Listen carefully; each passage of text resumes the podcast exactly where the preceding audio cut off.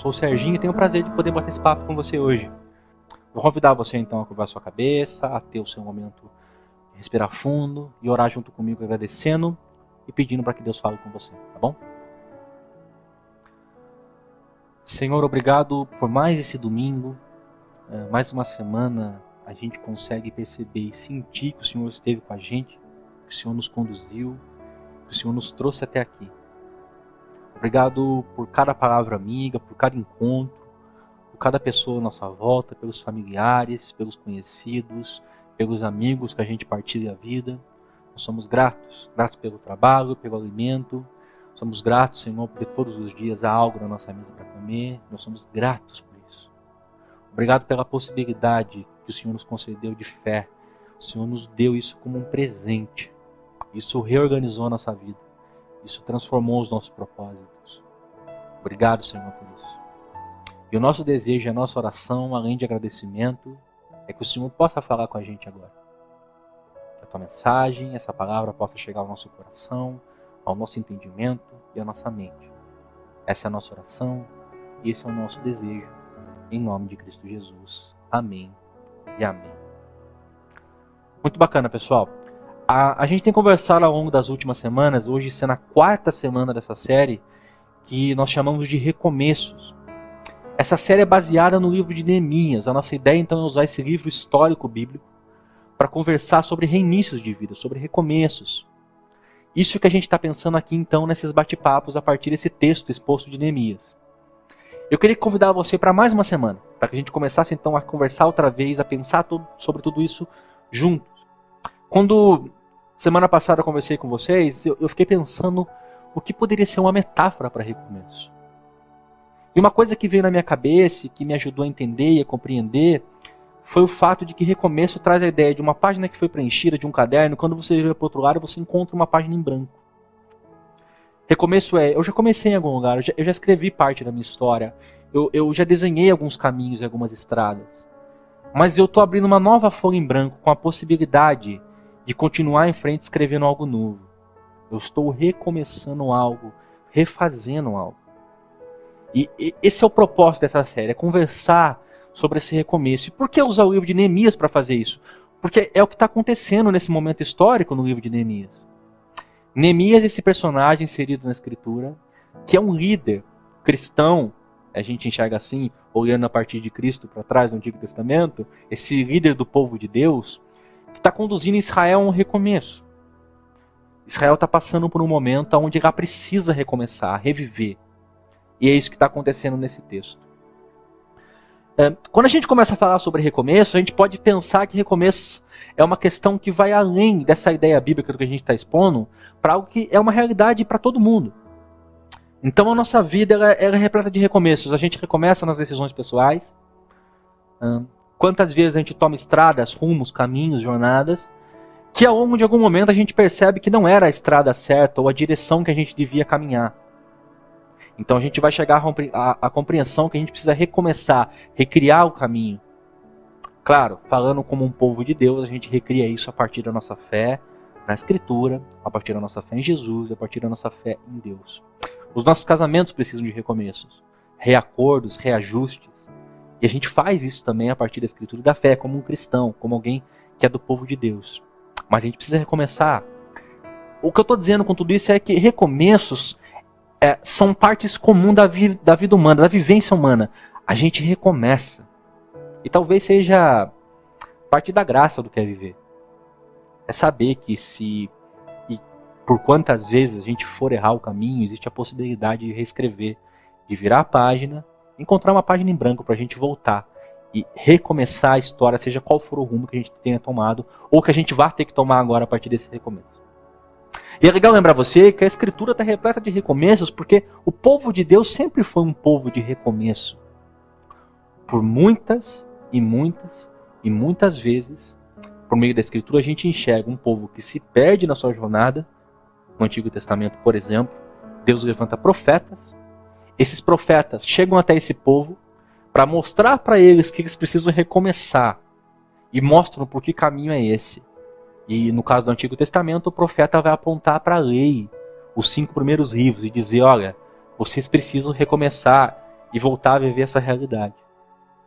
Porque vocês saíram dessa estrada e tomaram um rumo que não é o que Deus quer para vocês. Semana passada a gente começou a conversar um pouquinho sobre um personagem central dessa história, que foi o Esdras, esse líder, sacerdote, mestre, que nesse papel de Israel que está acontecendo aqui de recomeçar, tinha a principal função de ser um instrutor, de amadurecer esse povo de Israel, de trazer para eles a, a, Israel, vocês precisam recomeçar, mas vocês precisam recomeçar a partir de uma ideia bíblica. Então ele é o, ele é o cara que é enviado nesse recomeço para fazer um ensino, a instrução, a proclamação da palavra de Deus. Essa foi a nossa conversa da semana passada em volta desse personagem. E hoje a gente vai ir para um outro personagem que é Zorobabel, sobre o qual a gente já vai falar daqui a pouco. Mas o tema principal dessa conversa é sobre recomeços de realidade. Eu, eu, em geral, não gosto de mensagens triunfalistas ou irreais que trazem a ideia que recomeços são passos de mágica. E é sobre isso que a gente vai conversar, sobre como recomeços precisam de uma dose de realidade que não faça a gente se perder. Para a gente entrar nesse bate-papo e começar a dar esse start, essa caminhada, uma coisa muito importante para a gente fazer aqui é que a gente olhe para esse livro histórico e entenda o momento do que está acontecendo. Porque para Neemias e Esdras, esses livros que são correlatos, andam um ao lado do outro para que se leia, isso é muito importante que você entenda o contexto histórico do que está acontecendo. Qual o momento da história que está acontecendo? Por que, que eles estão vivendo isso? E eu quero recapitular com vocês como a gente chegou aqui, como a gente chegou no livro de Neemias, como a gente chegou no livro de Esdras. Israel, você sabe, nasce de 12 tribos. Essas doze tribos são os filhos de Jacó. Jacó tem uma experiência com Deus de encontro, o qual seu nome é transformado em Israel. E Jacó gera doze filhos, que são as doze tribos, do qual descendem todo Israel. Uh, o primeiro rei de Israel, o grande rei, é Davi, que unifica esses reinos. Davi é um rei que reina e consegue unir essas doze tribos em volta do seu reinado. Isso não permanece. Salomão ainda mantém esse reino, mas o filho de Salomão, ouvindo maus conselhos, toma uma decisão que faz com que o reino se divida. Isso acontece por volta de 930 a.C. Roboão, filho de Salomão, é o rei que está reinando quando esse império se divide. Então você ficou com duas tribos ao sul, chamado Reino de Judá, que é composto da tribo de Judá e da tribo de Benjamim.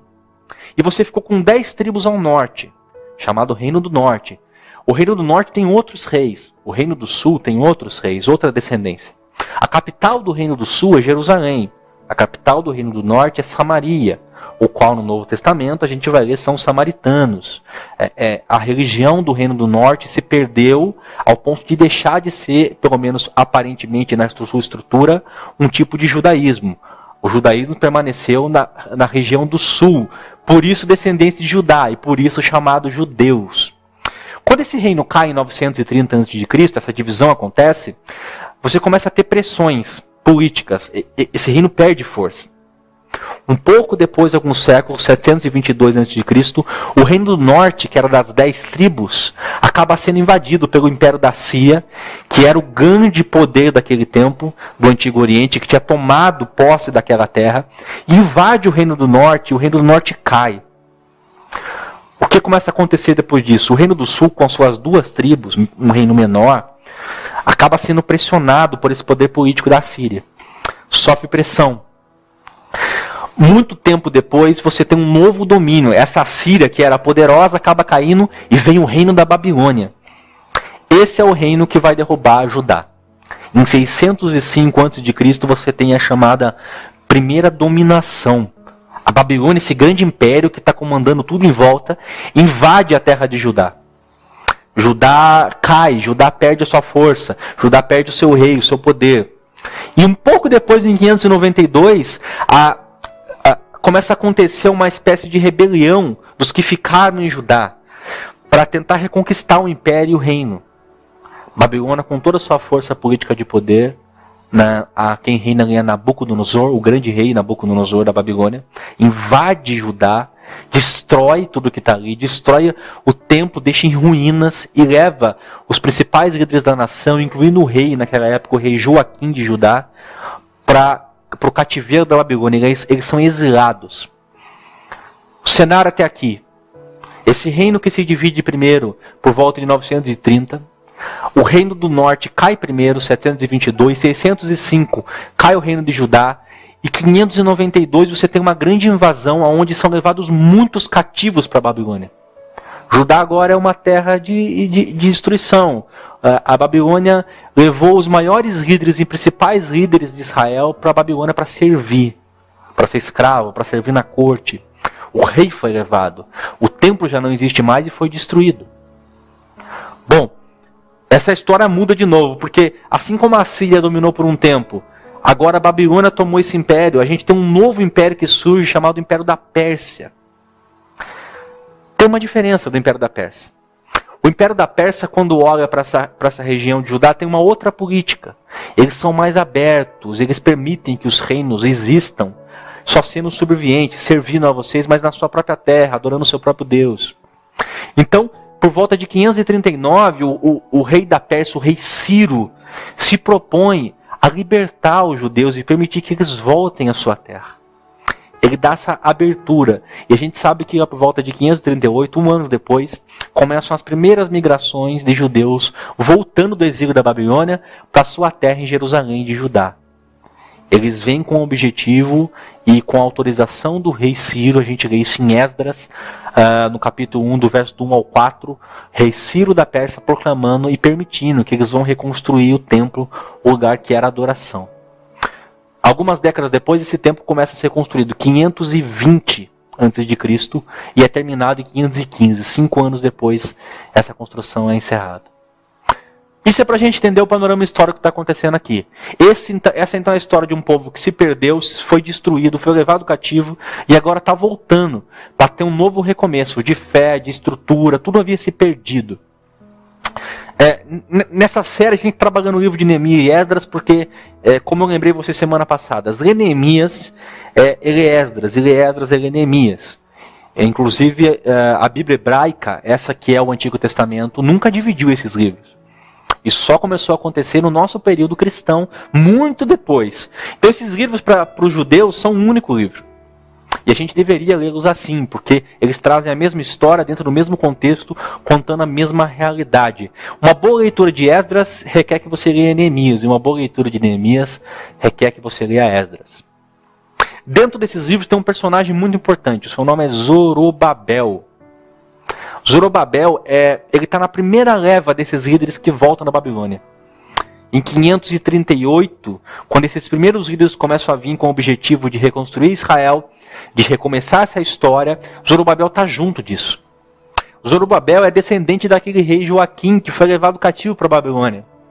Ele é, ele é filho, ele é, ele é descendência desse rei. O nome literalmente quer dizer aquele que é semeado na Babilônia. Isso é, Zorobabel nasceu na terra da Babilônia, ele nem reconhecia. Ele, ele nunca tinha estado em Judá, ele sempre foi um, um, um cativo. E agora ele está retornando como filho do rei, em uma missão de recomeçar a construção do templo. Quando a gente vê esse nome, Zorobabel, biblicamente é um nome e que traz a ideia de todo o texto bíblico de um reconstrutor. Ele é aquele que vai encabeçar o, o, o recomeço a história de reconstruir o templo, essa difícil missão. Ele é quem vai enfrentar os primeiros desafios. Ele está no primeiro grupo que chega àquela terra para fazer essa reconstrução. Ele é o que vai lidar com a primeira realidade muito crua. A gente imagina que Zorobabel está chegando naquela terra que está em ruínas, sem liderança, de um povo que perdeu sua identidade, como a gente conversou na semana passada, que tomou caminhos e, e que foi levado cativo e foi destruído. E Zorobabel é um dos primeiros que está chegando ali percebendo que essa é a realidade difícil. E eu acho que é um, um bom espaço para a gente conversar sobre isso. Eu quero falar com vocês que recomeços exigem realidades. O que, que eu estou dizendo com tudo isso? Porque para que algo seja contínuo, sólido, para que continue em frente, para que aconteça, a gente precisa de realidade. Guardem isso, toda história contada com exagero, com mentira, com teatralidade, toda história que tenta ser transformada em algo muito lindo, retirando dela a realidade do, do, sofrimento que ela causa, das dificuldades do caminho, acaba por se esgotar e nunca cumprir o seu propósito. Então eu gostaria, talvez hoje, de abrir essa mensagem dizendo para vocês: confiem, recomece e tudo vai dar certo. Mas eu não acho que recomeços sejam isso, né? Recomeço não é um caminho linear. A gente vai falar sobre isso. Recomeço não é um caminho que você segue sem falhas, erros, tropeços, sem desistência, sem vontade de largar tudo de novo. A ideia dessa mensagem é que a gente tenha uma conversa sobre como o recomeço exige uma grande dose de realidade. Eles exigem de nós a compreensão do que eles são.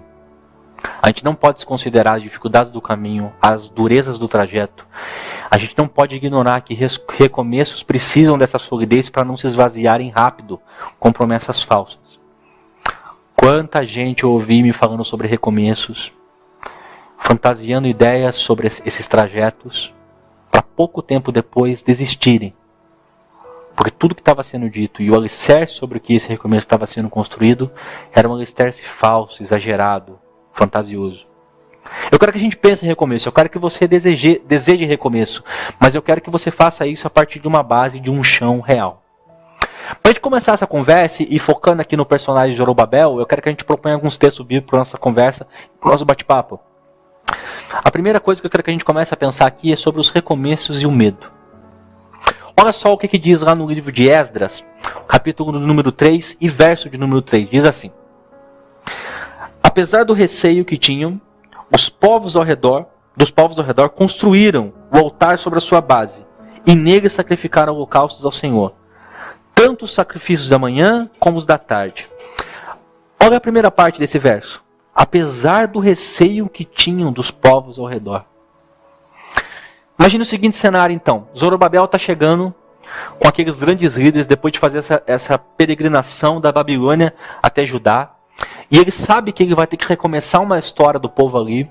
Ele vai ser o reconstrutor do templo. E o texto bíblico vai dizer que eles sentiam medo e receio dos povos que estavam à sua volta. O povo que estava vindo do exílio, esse povo que estava chegando para ter essa grande missão, tinha medo desse recomeço, porque isso ia gerar oposição porque tinha ataques, porque tinha sabotagem. Esses primeiros líderes tinham que lidar com essa incerteza que aquilo apresentava para eles. Ninguém tinha andado naqueles passos. Eles eram o primeiro a voltar e a reconstruir essa história. Existia ali um povo devastado, não tinha sinais de templo, os muros de Jerusalém tinham caído, tinham sido destruídos. Tudo o que eles tinham era um desejo de recomeçar. Eles queriam que o templo existisse de novo. Eles sabiam que o povo precisava recomeçar essa história. Porém, da onde? Porém, a, a realidade que a gente encara nesse texto bíblico é que eles tiveram medo.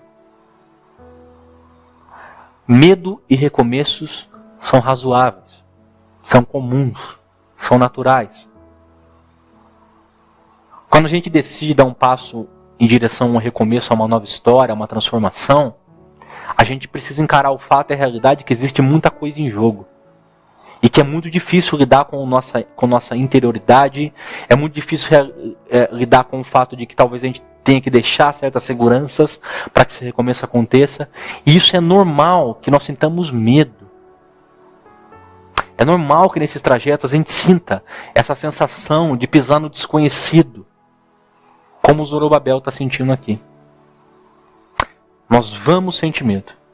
Nós vamos sentir receio. Nós vamos, depois de decidir, começar a pensar: será que eu devo mesmo? Será que não é perigoso? E se eu for fazer isso? E se eu tiver que recomeçar e tiver que abrir mão de questões financeiras? E se, isso para o meu recomeço eu tenho que abrir mão de certas coisas que já me são confortáveis, ainda que eu saiba que elas me esgotaram, que eu não posso continuar nesse trajeto, eu não posso viver desse jeito. Mas existe uma insegurança e um medo nesse processo. Por vezes nosso coração prefere a má situação conhecida do que o novo que ele desconhece. Porque a má situação desconhecida nos dá a sensação que a gente sabe como lidar com o sofrimento, com a dor ou com os erros. Mas a situação que a gente enxerga e decidiu que é melhor nos traz essa incerteza e a gente tem muito medo do futuro. Essa é uma sensação comum. O que o texto vai dizer, porém, e eu quero que a gente leia de novo a parte final do verso, no verso 3 aqui, do capítulo 3 de Esdras, é que apesar desse medo, eles construíram o um altar sobre a sua base. E nele sacrificaram holocaustos ao Senhor. É, um pouco depois a gente vai ver eles lançando os alicerces do templo. Apesar do seu medo, eles fizeram o que tinham que fazer. Eles cumpriram esse recomeço e o seu propósito. O que eu estou dizendo para você é: não negue a realidade do medo e o desafio que vai ser para você encarar um recomeço da sua história. Se você tomou estrada em relação a Deus em uma direção completamente contrária ao que Ele pede de você, e agora você deseja recomeçar, e sabe que tem um monte de coisa que você vai ter que abrir mão e, e, e se transformar e mudar, e esse futuro parece tão incerto para você, não negue a realidade que nesse caminho você vai sentir medo muitas vezes, receio do que te espera, medo da estabilidade. Porém, faça como fez aqui esse povo, que apesar do medo e transpondo o medo, uh, deixando o medo para trás, continuaram e cumpriram o seu propósito. Eles tinham um motivo para fazer isso. A missão deles não era e não veio deles. Eles compreendiam que o que eles estavam fazendo, o propósito desse recomeço de Israel, era uma história para o Deus. O propósito que eles cumpriram era para Deus. Eu diria que se você precisa encontrar uma motivação que extrapole toda a realidade para vencer o seu medo, essa motivação é Deus. Recomece. Encontre o propósito que Deus pede para você. É, encare o fato de que você vai sentir medo como toda pessoa que teve uma grande missão, uma grande transformação sentiu. Porém, consiga compreender que porque Deus está nesse propósito, você consegue encarar essa realidade. Existe uma história, é, é uma conversa entre um médico e um paciente. Esse médico já num estado muito debilitado, pergunta para esse médico cristão, que não conhece tanto tempo, médico da sua comunidade, só que o paciente está um momento de desespero, porque ele sabia que existia a possibilidade dele morrer. E ele vira para esse médico e pergunta: Me diga uma coisa, por favor, eu preciso que você me responda. É, é, é, como que eu venço esse medo da morte? Você tem medo da morte? O que, que tem lá depois do outro lado? E o médico responde assim: Eu não sei o que tem do outro lado. E o, o, paciente olhando aquilo e sabendo que o médico era um líder da sua igreja, era um cristão, pergunta: Mas como assim? Você não, você não é um chama que você quiser, é, depende da igreja, bispo, diácono, presbítero, da sua igreja. E co como é que você me diz que você não sabe o que tem do outro lado da morte? Então, uh, aquela conversa continua e o médico fica em silêncio até que começa a ter um arranhadinho na porta, assim, ó. O microfone é mais fácil. Era um consultório particular, o médico diz, ah, é o meu cachorro. O médico abre a porta, o cachorro entra correndo, faz aquela bagunça como o cachorro faz sempre quando vê o dono. E o médico põe o cachorro para fora do quintal, fecha a porta, vira para amigo e diz assim: Esse cachorro nunca entrou aqui. É, ele nem sabia o que esperar aqui dentro, porque eu nunca deixei ele entrar aqui, no consultório. Ele estava desesperado para entrar aqui. Ele podia entrar aqui, tem um monte de coisa perigosa, não é verdade? Porque ele nunca entrou aqui, ele não sabe o que tinha aqui. Porém, por que, que ele entra aqui com tanta confiança? E o amigo, entendendo aquela história, por que, depois de uma conversa sobre como encarar o medo da morte, por que esse cara está falando sobre o cachorro dele no consultório? E o amigo diz assim: Não sei, por que, que ele entra aqui? Porque ele sabe que o dono dele vai estar tá aqui. E aí, esse amigo cristão, médico, com muita sabedoria, vira para o seu paciente, é, irmão da sua comunidade, e diz assim: A gente é muito parecido com isso. A verdade é que a gente não sabe o que encontra do outro lado da porta tanto da morte ou de tantas outras coisas que são pequenos desafios que a gente vive na vida. Só que se a gente souber que do outro lado da porta a gente vai encontrar aquilo que é nosso dono, ou se você quiser usar essa metáfora, nosso pai, a gente tem condições e coragem para encarar essas realidades que são tão difíceis. O que eu diria para você é: tenha confiança desse cachorro. É verdade, os recomeços vão trazer um monte de desafios que você não conhece respostas e não sabe como vencer. A diferença é, você sabe que Deus vai estar lá. Então, vá em frente.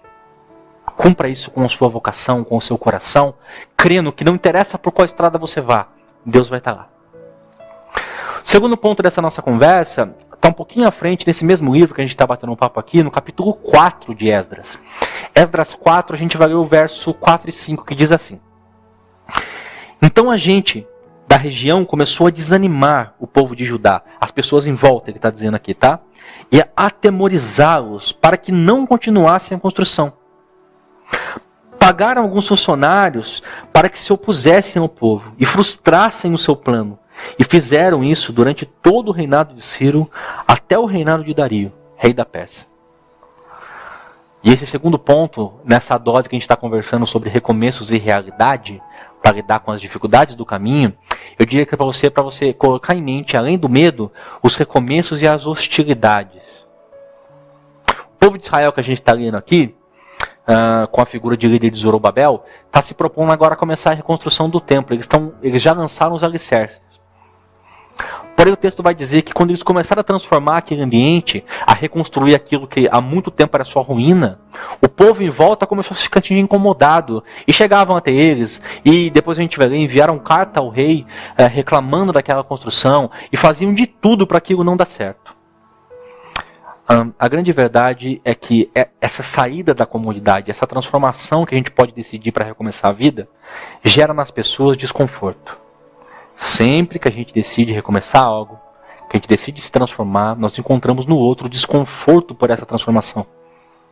As pessoas esperam da outra, do outro, mesmice, comodidade, uma rotina eterna. É, elas acostumam-se ao que o outro é. E quando a gente decide romper esses caminhos, a gente gera desconforto, a gente gera oposição, a gente gera palavras de desencorajamento, a gente gera dificuldade de aceitar isso. Isso é em todas as esferas. Então, se você decide que certos comportamentos que antes eram tão comuns, as pessoas à sua volta conhecerem você, que você vai transformar, você pode esperar dos seus amigos, familiares, próximos, que vão chegar até você se sentirem incomodados com essa transformação. Assim como esse povo agora está se sentindo incomodado, porque Zorobabel está dando início a uma reconstrução. Você vai decidir a respeito da sua fé, do seu comportamento, do seu trabalho, da sua vocação. Talvez você sinta que a sua vocação, vou te dar um exemplo concreto da realidade, que a sua vocação tem a ver com um salário menor. E você disse isso para os seus amigos e para os seus familiares, e eles é, dizem: Você está louco, você não pode fazer isso. É um recomeço que você quer ter mas as pessoas à sua volta se sentem incomodadas, porque você decidiu dar um passo de transformação. Você decidiu por uma fé, você vem de uma família, de uma realidade, seja qual for o contexto religioso, e você decide por um outro caminho de vocação para Deus. Você decide se tornar um cristão, você decide aceitar e crer e viver para Jesus. E isso vai gerar oposição. Você está decidindo por um recomeço a partir da sua vida de fé e de construir essa fé que foi dada a você por Deus em Jesus Cristo. Isso vai gerar nos seus familiares, amigos, desconforto. Entendo. Toda vez que você decidir recomeçar, toda vez que você se lançar para um recomeço, você gera desconforto nas pessoas e essas pessoas talvez coloquem desencorajamento, talvez elas tratem da situação com oposição. O que eu diria para você é lance-se para esse caminho, tendo compreensão dessa realidade e tendo paciência tendo paciência para saber que essas realidades estão postas e que as pessoas à nossa volta têm uh, dificuldade em compreender as nossas decisões pessoais para recomeçar. Assim como você tem dificuldade de compreender quando as outras pessoas recomeçam por suas próprias decisões. Persevera nessa paciência. Eu, eu gosto da, de um rabino Newton Bonder, um rabino brasileiro importante, que em um livro falando sobre rompimentos de alma, sobre transformação, vai dizer o seguinte: sempre que a alma rompe em uma nova transformação, em um passo, aqueles à nossa volta se sentem mesmo que inconscientemente traídos. Os compromissos se romperam. A atitude daquele que entende que precisa dar um passo à frente, isso é, de você que decidiu recomeçar, é convidar todos a entender pessoalmente e perseverar na sua estrada.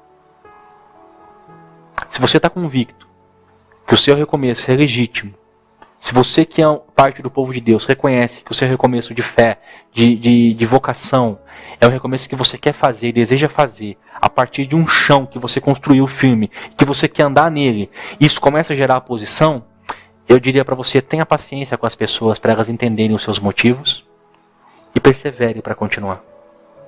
As coisas são assim. As pessoas não vão encarar com alegria tudo o que você decidir.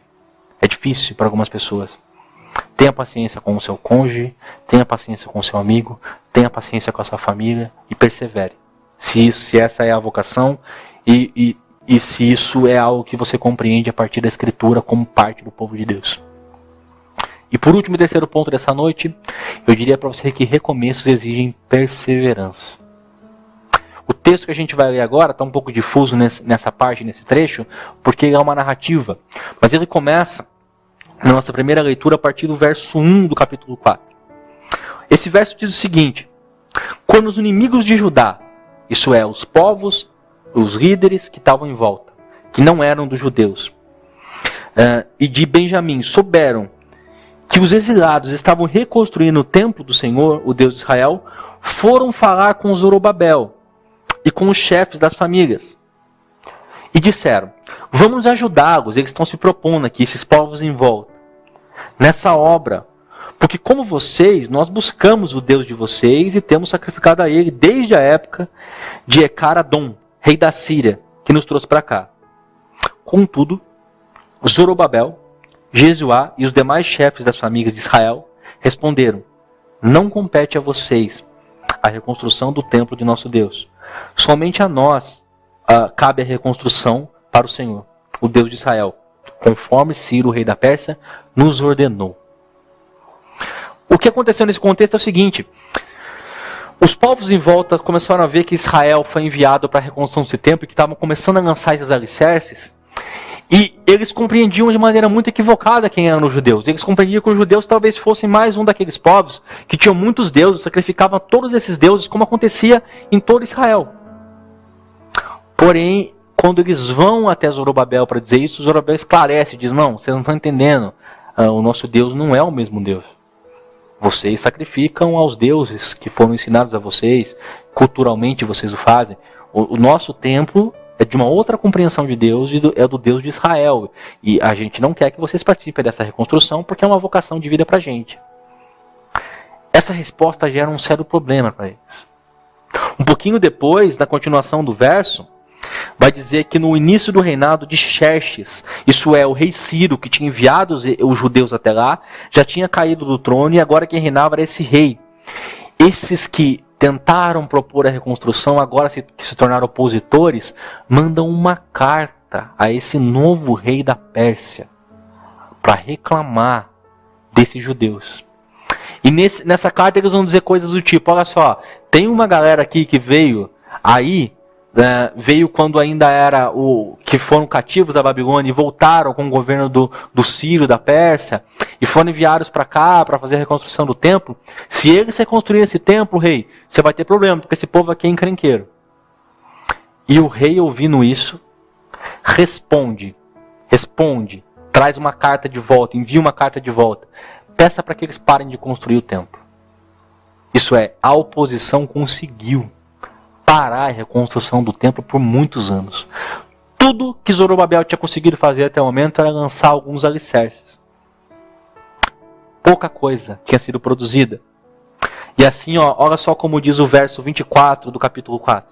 Assim a obra do templo de Deus em Jerusalém foi interrompida e ficou parada até o segundo ano de Dario, rei da Pérsia.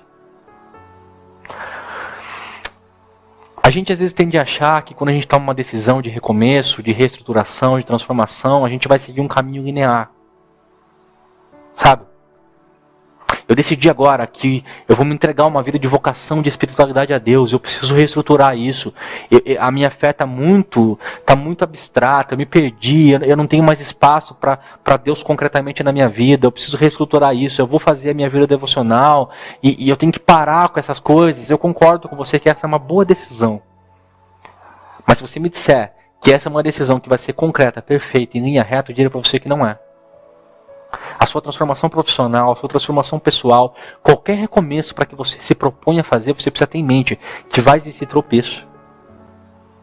Sabe como é que é? Esse ano é o ano da minha, da minha devocional, ah, de espiritualidade. Aí você começa janeiro, fevereiro, março, já está fazendo assim, uma vez por semana. Tropeçou. Desanimou. Você vai encontrar barreiras, vai encontrar dificuldade, você vai repensar, você vai ter que redecidir de novo o que você já tinha decidido. É, é isso. Recomeço não é um caminhar linear, seja realista, continue em foco, apesar dos desvios que vão acontecer no caminho, eles vão acontecer. Todas as decisões que você tomar para recomeçar, podem acabar tendo no caminho disso e vão acabar acontecendo realidades que as prendem, que as param, que as desanimam. Imagina vocês aqui, Zorobabel e todo aquele povo lançou o alicerce e a ideia deles era que o templo seria erguido e tudo daria certo e uma carta volta do rei dizendo, manda eles pararem. E todo o recomeço que eles tinham planejado agora se perdeu no caminho. Bom, a palavra que define esse povo é perseverança. Por que, Serginho, a palavra que define esse povo é perseverança? E eu continuo a leitura com vocês. Capítulo 6 de Esdras. O rei Dario mandou então fazer uma pesquisa nos arquivos da Babilônia já é outro rei. Os outros o, reis, o rei que negou a Israel o direito de construir o templo já tinha saído do trono e tinha assumido muito tempo depois o rei Dario, dizendo assim: Pesquisa dos arquivos da Babilônia que estavam nos locais e que se guardavam os tesouros. Encontrou-se um rolo da cidadela de Ecbana, da província média, e nele estava escrito o seguinte que Dario comunicou. Vai contar a história do Ciro, dizendo: Ciro autorizou, o rei Ciro da Pérsia autorizou esses homens a construir o templo. Aí no verso à frente, no verso de número 12, eu daria o decretei que seja plenamente executado. Ele dá de novo autoridade para que Israel volte a construir o templo. E no verso 14 à frente, dessa maneira, os líderes dos judeus continuaram a construir e a prosperar. Então aqui a gente está vendo um retorno. Só que retornos de, de recomeços só acontecem quando há no meio do caminho perseverança. decidiu que esse é um ano da sua vocação nova, você entendeu, compreendeu o projeto da sua vida e começou a dar errado, persevera. Ah, talvez o caminho se interrompa. Volta as ideias em foco, trabalhe a sua interioridade, ajuste os seus motivos e persevere, continue. Decidiu que esse é um ano e você precisa de um restabelecimento da sua espiritualidade, da sua relação com Deus, Legal? Tropeçou no meio desse caminho, abandonou a devocionalidade, abandonou os seus momentos importantes de relacionamento com Deus, as suas práticas, disciplinas espirituais que reconectam você com o Criador. Se perdeu nesse trajeto, essa janela passou. Reconsidere, persevere, volte a fazer de novo. Recomeços exigem de você, transformações exigem de você perseverança. Sem ela, você não vai para lugar nenhum. Existe uma história de um corredor ah, chamado Glenn Cunningham. Ele é um americano. Ele era um garoto de 8 anos e cidade rural. E na época ele tinha a obrigação dentro dessa escola de chegar um pouquinho mais cedo que os outros alunos. A professora pediu isso a ele para ligar um forno que ficava na escola que aquecia a sala. Era inverno. Então esse jovem chegava todo dia um pouco mais cedo na sua sala de aula, acendia esse forno para que conseguissem ter aula e tivesse todos aquecidos. Porém o problema um dia todo mundo chegando na escola e eles percebem que havia um incêndio. E que o garoto, sendo retirado de dentro desse prédio em chamas, estava todo queimado. Um acidente muito feio, muito grave. Quando levaram ao hospital inconsciente, quase na beira da morte, ele ouviu o médico dizendo à mãe: Olha, seu filho não vai sobreviver. E ele conta na trajetória dessa biografia dele dizendo assim: Mas eu decidi no meu interior que eu ia viver. Esse garoto luta muito tempo com essa realidade das queimaduras e de fato recobra consciência, volta a falar, se compreende de novo. E aí, num dia, o médico vem conversando com a mãe e com ele também diz: Olha, você não vai andar nunca mais. A queimadura havia afetado certos nervos e certas realidades que ele não podia mais andar. Então o garoto sai do hospital na cadeira de roda e um dia a mãe leva ele para tomar um banho de sol, era uma fazenda, e deixa ele do lado de fora da casa, a cerca de 10 metros da cerca. Esse garoto se joga ao chão, quando a mãe não está olhando, e se rasteja até a cerca, se apoia na, na cerca e consegue ficar em pé. E, e, ele vai fazendo isso todo dia. E ele vai indo para o próximo pau da cerca, se arrastando, segurando no arame. E ele vai fazendo, fazendo, fazendo isso até que ele volta a andar com muitas dores, com muita dificuldade. Para encurtar essa história, muitos anos depois, esse jovem é encontrado na faculdade, na universidade, como parte da equipe de atletismo. Ele não só voltou a andar, mas tornou um corredor. E se não fosse pouco, isso em 1938, você pode consultar isso depois para você ver, ele bate o recorde mundial de atletismo, se tornando o homem mais rápido do mundo. Projetos não são fáceis. Decisões demandam tropeços, descaminhos. Mas para as coisas acontecerem, para a gente conseguir caminhar, cada um tem a sua dose de, de resiliência, eu sei disso, de capacidade de pressão. Cada um uh, tem que tomar suas redecisões de caminhada nos projetos. Eles são cheios de tropeços, cheios de desânimo, eu entendo isso. Mas a gente só consegue ir em frente, dentro dessa dosagem, se a gente tiver a capacidade de perseverar diante dos aparentes fins. O garoto queimado se torna um grande corredor. E você?